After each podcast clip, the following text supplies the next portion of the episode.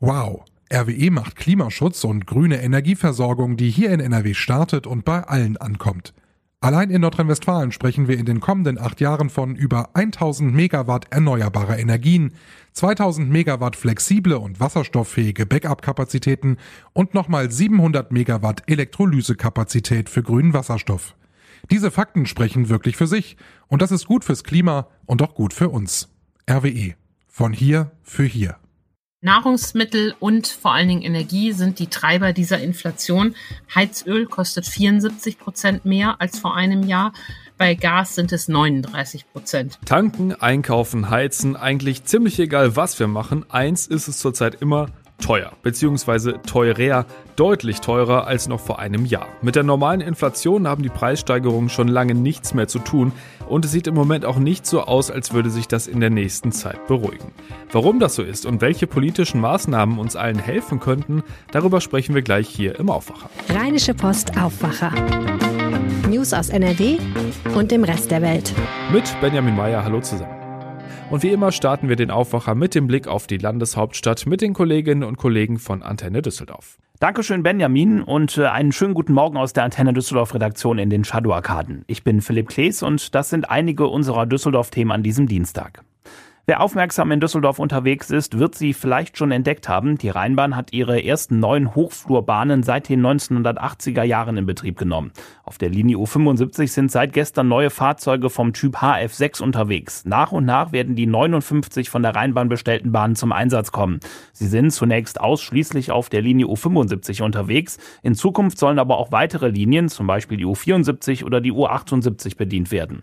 Für die neuen Bahnen gibt die Rheinbahn 194 Millionen Euro aus. Bei der Vorstellung der neuen Bahn hat OB Stefan Keller angekündigt, den ÖPNV-Ausbau weiter beschleunigen zu wollen. Die neuen Bahnen seien ein erster Schritt. Auch bei den Straßenbahnen, bei den Bussen müssen wir weiter auf der Höhe der Zeit sein.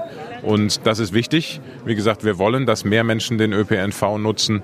Und ich glaube, das ist ein ganz wichtiger Beitrag dazu, dass sich die Menschen tatsächlich in der Rheinbahn auch wohlfühlen und gerne mit der Rheinbahn unterwegs sind. Die neuen Bahnen bieten insgesamt mehr Platz, speziell auch für Menschen, die mit Kinderwagen unterwegs sind. Sie sind mit Klimaanlage ausgestattet und auch mit Kameras für die Videoüberwachung. Und diese Nachricht dürfte besonders Fortuna-Fans interessieren. Die Rheinbahn darf bis zu vier Wagen als Zug fahren lassen. Wenn die Strecke zur Arena umgerüstet ist, soll die Abfahrt nach Fortuna-Spielen durch die 115 Meter langen Sonderzüge erheblich schneller laufen. Die Spritpreise in Deutschland müssen transparenter werden. Mit dieser Forderung spricht der ADAC vielen Menschen auch hier in Düsseldorf aus der Seele. Ab morgen gilt der Tankrabatt der Bundesregierung, der Autofahrerinnen und Autofahrer entlasten soll. Die Sorge, dass die Ersparnis nicht an uns Verbraucher weitergegeben wird, sei berechtigt, hat uns ADAC-Sprecher Thomas Müther bestätigt. Das grundsätzliche Problem ist, dass die Preisbildung zwischen Ölförderung und Tankstelle sehr intransparent ist. Wir wissen eben nicht genau, wie hoch sind die Produktionskosten, die Lagerhaltungskosten oder Transportkosten der Konzerne und wir kennen auch nicht die Gewinnmarge der Tankstellenbetreiber. Das ist mehr oder weniger ein schwarzes Loch und hier muss dringend mehr Licht ins Dunkel gebracht werden. Es dürfe nicht dazu kommen, dass nur die Mineralölkonzerne vom Tankrabatt profitieren, so Müther weiter. Bundesregierung und Kartellamt müssen die Preise deshalb genau beobachten, fordert der ADAC. Wird der Tankrabatt eins zu eins an uns weitergegeben, könnte der Liter Diesel bald bis zu 17 Cent weniger kosten, der Liter Benzin sogar bis zu 35 Cent. Hier in Düsseldorf haben fünf weitere Menschen ihre Corona-Infektion nicht überlebt. Das geht aus den aktuellen Corona-Zahlen des RKI hervor. Seit März 2020 sind damit in unserer Stadt 899 Menschen nach einer Corona-Infektion gestorben. Innerhalb eines Tages sind 132 neue Infektionen gemeldet worden. Die Zahl dürfte höher liegen, weil auch in Düsseldorf nicht alle Infektionen durch einen PCR-Test bestätigt werden. Nur diese positiven Ergebnisse fließen in die Statistik ein. Die 7-Tage-Inzidenz ist hier in der Stadt um fast sieben Punkte auf 232,4 gesunken. In NRW und Deutschland ist dieser Wert jeweils wieder leicht gestiegen.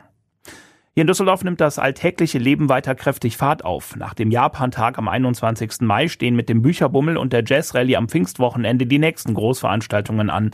In Düsseldorf findet dann ab dem 23. Juni ein weiteres Kulturfestival statt, und zwar das Asphaltfestival mit über 70 Veranstaltungen bis zum 10. Juli.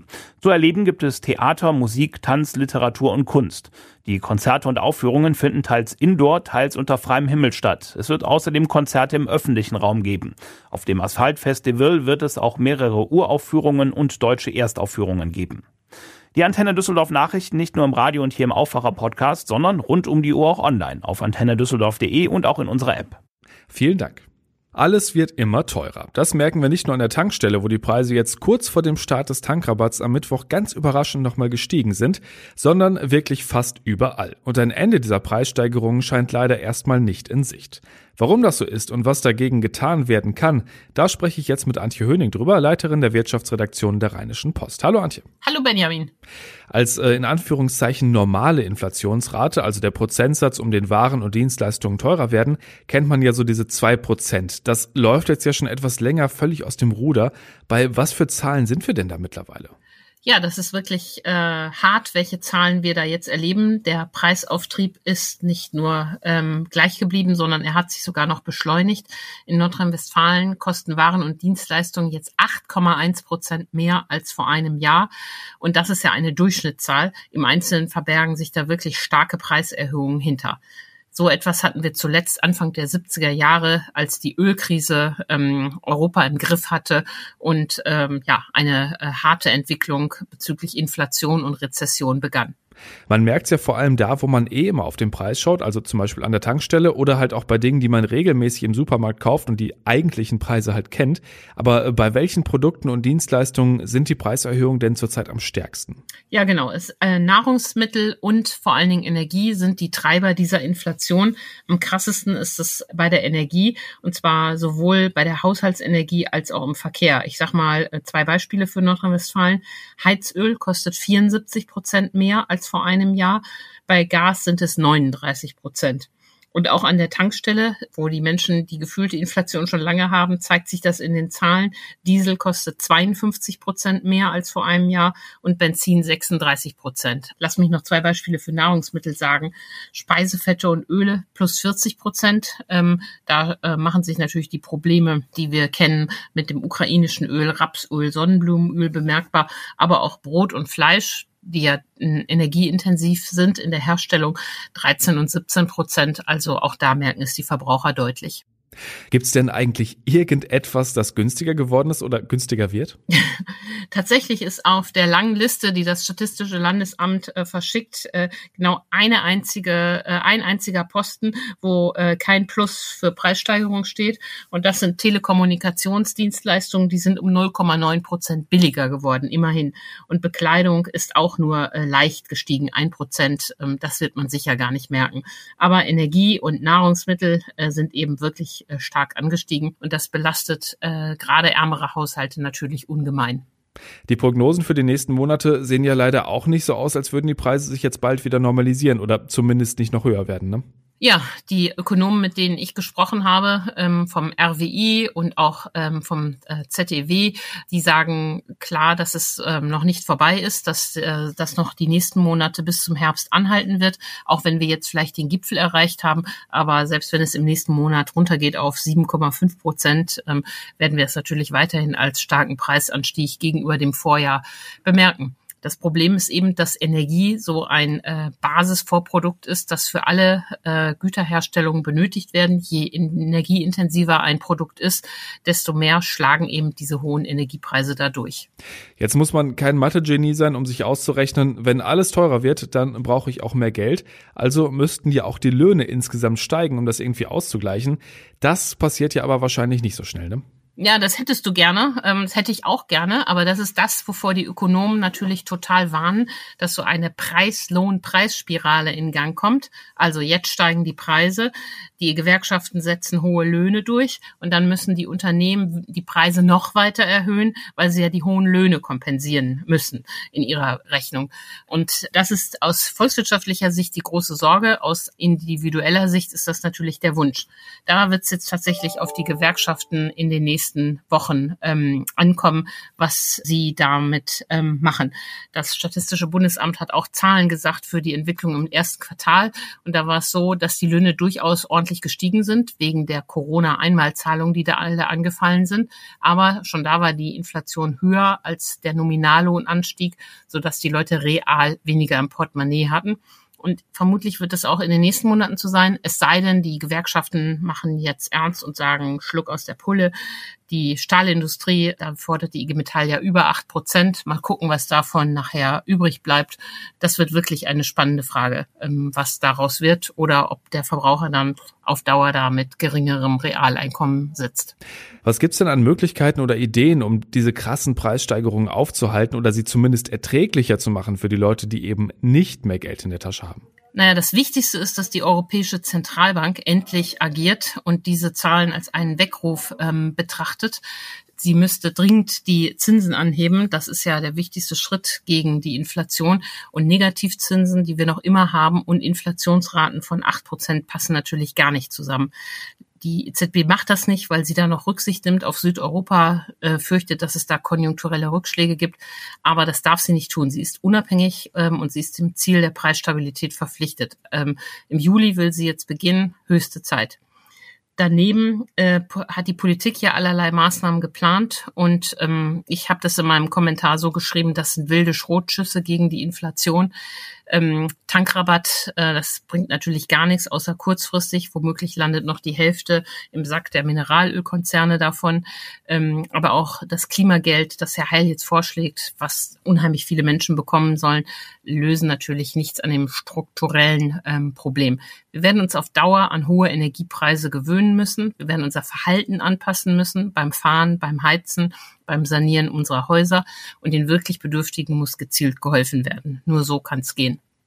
Dann sind wir mal gespannt, wie sich das entwickelt. Vielen Dank dir für deine Einschätzung und die Infos, Antje, und dir noch einen schönen Tag. Vielen Dank, Benjamin. Und damit haken wir die hohen Preise ab und kümmern uns jetzt um niedrige Noten, um gute Noten also, denn es geht um Schulnoten. Immer mehr Schüler machen bei uns in NRW Abitur und der Philologenverband hat sich die Noten der vergangenen Jahre jetzt mal im Vergleich angeschaut und die einzelnen Jahrgänge miteinander verglichen. Schon längst gibt es dann nicht mehr nur ein oder zwei Durchstarter in einer Klasse und da fragt man sich schon, warum ist das eigentlich so und was ist das Abitur und was sind gute Noten dann eigentlich wert? Darüber spreche ich jetzt mit Maximilian Plück, Leiter der Landespolitik bei der Rheinischen Post. Hallo Max. Hallo. Also der Verband hat sich alle Zahlen aus NRW angeschaut. Was genau war denn jetzt deren Ergebnis? Also wir haben ja seit 15 Jahren das sogenannte Zentralabitur, also alle kriegen die gleiche Aufgabe gestellt. Und äh, der Philologenverband kommt in seiner Auswertung zum dem Schluss, dass sich das kontinuierlich verbessert hat. Also alle können sich über immer bessere Abiturnoten freuen. Was heißt denn das jetzt? Ist der Unterricht besser geworden oder lernen die Schüler mehr als wir früher? Ja, da macht der Philologenverband dann doch ein großes Fragezeichen dran und spricht auch von einer Noteninflation. Also die sind damit gar nicht so zufrieden, weil sie sagen, an der Qualität und an den Inhalten hat sich eigentlich gar nichts geändert. Und deswegen ähm, warnen sie sogar vor einer echten Entwertung des Abiturs, die da offensichtlich gerade stattfindet. Schon wieder eine Inflation. Heißt also, die Lehrer sind großzügiger oder vielleicht sogar zu großzügig mit guten Noten? Das wäre ja als Schüler erstmal nett, oder? das ist, das wäre natürlich schön. Aber tatsächlich ist es, gibt es einen gewissen Ermessungsspielraum, der da bei der Benotung offensichtlich stattfindet. Das kann man ganz schön erkennen, weil beispielsweise in den Fächern Mathematik, wo dieser ähm, Ermessensspielraum ja nicht unbedingt äh, gegeben ist, da ähm, hat dieser Trend sich nicht so niedergeschlagen. Das heißt also, es sind vor allem die Sprachen und die Geisteswissenschaften, in denen wir das äh, nachvollziehen können. Und dort ist es beispielsweise so, das erklärte mir ähm, Sabine Mistler, die ist die Vorsitzende des Philologenverbands von NRW, ähm, lag es daran, dass man halt eben da so einen, einen verschobenen Fokus bei äh, den ähm, Inhalten hat. Das heißt also beispielsweise, dass ähm, es nicht mehr so sehr auf die Sprachrichtigkeit ankommt, also wirklich, dass man alles exakt richtig geschrieben äh, hat, sondern dass es mehr um kommunikative Dinge geht, also um wie kann ich mich ordentlich ausdrücken und so weiter. Und da ist dann halt eben dieser Spielraum da und der wird auch genutzt. Das ist die eine Erklärung. Die zweite Erklärung ist, dass beispielsweise auch im Zuge von Corona ja die Auswahlmöglichkeiten größer geworden sind. Das heißt also, man, es werden deutlich mehr Aufgaben zur Verfügung gestellt und da sucht sich natürlich der clevere Schüler dann genau diejenige Aufgabe heraus, die äh, dort ihm am besten in den Kram passt und wo er das Gefühl hat, die kann er am besten beantworten. Wenn Noten jetzt aber deutlich besser ausfallen, als sie vor ein paar Jahren gewesen wären, bei der, ich sag mal, gleichen Leistung, das kann einem dann doch später zumindest in der Uni ziemlich auf die Füße fallen, ne? Genau, und das, das sagt Frau Missler auch ganz klar. Das große Problem ist, dass sie zurückgespiegelt bekommen von beispielsweise den Hochschulen, ist, dass die ähm, an vielen Stellen jetzt mit Brückenkursen das nachholen müssen, äh, was man dann da äh, offensichtlich im Abitur versäumt hat. Ich bin da selbst übrigens leid geprüft. Ich hatte zwar kein Zentralabitur, dafür bin ich einfach schon zu murmelalt, aber einen Brückenkurs Mathematik für dumme Diplomkaufleute, den musste ich auch tatsächlich noch absolvieren, um dort überhaupt den Anschluss zu kriegen. Also die sagen, das kann nicht Aufgabe der Universitäten sein, dass die das nachholen müssen, was die Schulen versäumt haben und das finde ich ist auch nachvollziehbar. Nicht ganz einfach. Aber mal angenommen, wir beide würden jetzt nochmal Abitur machen. Äh, da könnte jetzt doch eine weniger hohe Zahl vom Komma stehen am Ende, oder? Das weiß ich nicht. Das kommt drauf an, wie gut wir uns vorbereiten. Also ich würde mir das nicht zutrauen. Ich habe neulich mal mir den Spaß gegönnt und habe nochmal versucht, eine theoretische Führerscheinprüfung zu machen und bin sofort mit Pauken und Trompeten durchgefallen. Also auch Erfahrung, die wir ja, das angehäufte Humankapital, das wir haben, bewahrt uns, glaube ich, nicht davor, äh, dass wir dann, wenn wir das machen wollten, nochmal ordentlich lernen müssten.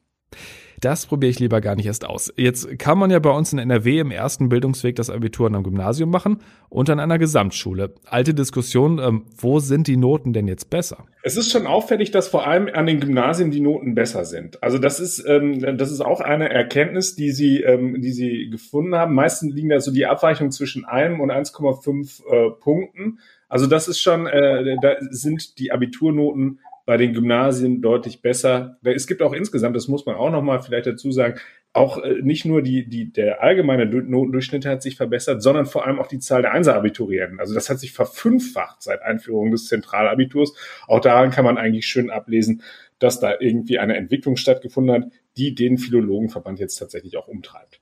Was schlägt der Verband denn jetzt vor, damit das Abitur eben nicht weiter verwässert wird? Ja, Sie wollen einfach grundsätzlich nochmal über Lerninhalte und auch über die, die äh, Ausgestaltung der Abiturnoten reden. Das ist übrigens ganz interessant gewesen. Ich habe auch das NRW-Schulministerium mal damit konfrontiert und gesagt, ob Sie denn auch das Gefühl haben, äh, dass, dass das sozusagen ein Problem ist. Die haben sich dann gleich das äh, ans Revers gepinnt und haben gesagt, es seien einfach die fantastischen Bedingungen, die in den Oberstufen herrschen, die dazu führten, dass es jetzt halt eben die besseren Noten äh, gibt. Das sieht der Philologenverband, wie gesagt, deutlich anders.